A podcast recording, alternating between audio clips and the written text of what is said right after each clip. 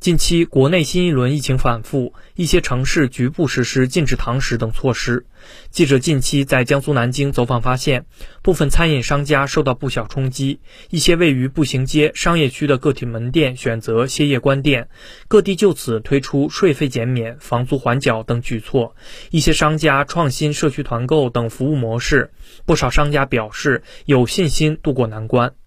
南京喜姐炸串瞻园路店店长张红杰说。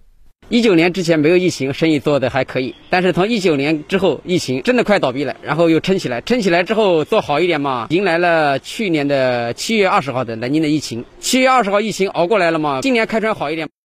面对当前形势，部分商家选择改变经营策略，积极应对。有的发挥窗口零售优势，有的启动社区团购方案，有的关注到一人食刚需，维持店面正常经营。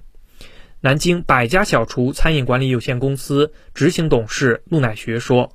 我们主要呢还在私域流量这边打造，更多的是我们要把还没有完全进入流量池的客户呢拉入我们的私域流量池，然后我们更精准的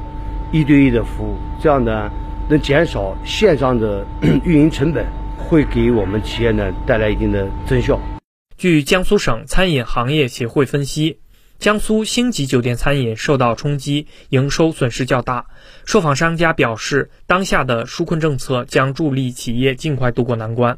江苏省餐饮行业协会会长于学荣说：“成立一个统一的一个一个机构，是由我们商务行政主管部门呢啊进行牵头，由我们像包括发改委啊、工信啊，包括我们其他一些厅局，那共同的来。”呃，这个参与的中心，呃，由这个中心来统一的对我们行业进行一个政策的解读，呃，同时呢，呃发布的政策呃落地，呃，从我们消费促进的角度啊，能够啊，能支持我们行业的一些发展吧。采访中，不少店家表示，仍然对餐饮行业的未来发展抱有信心。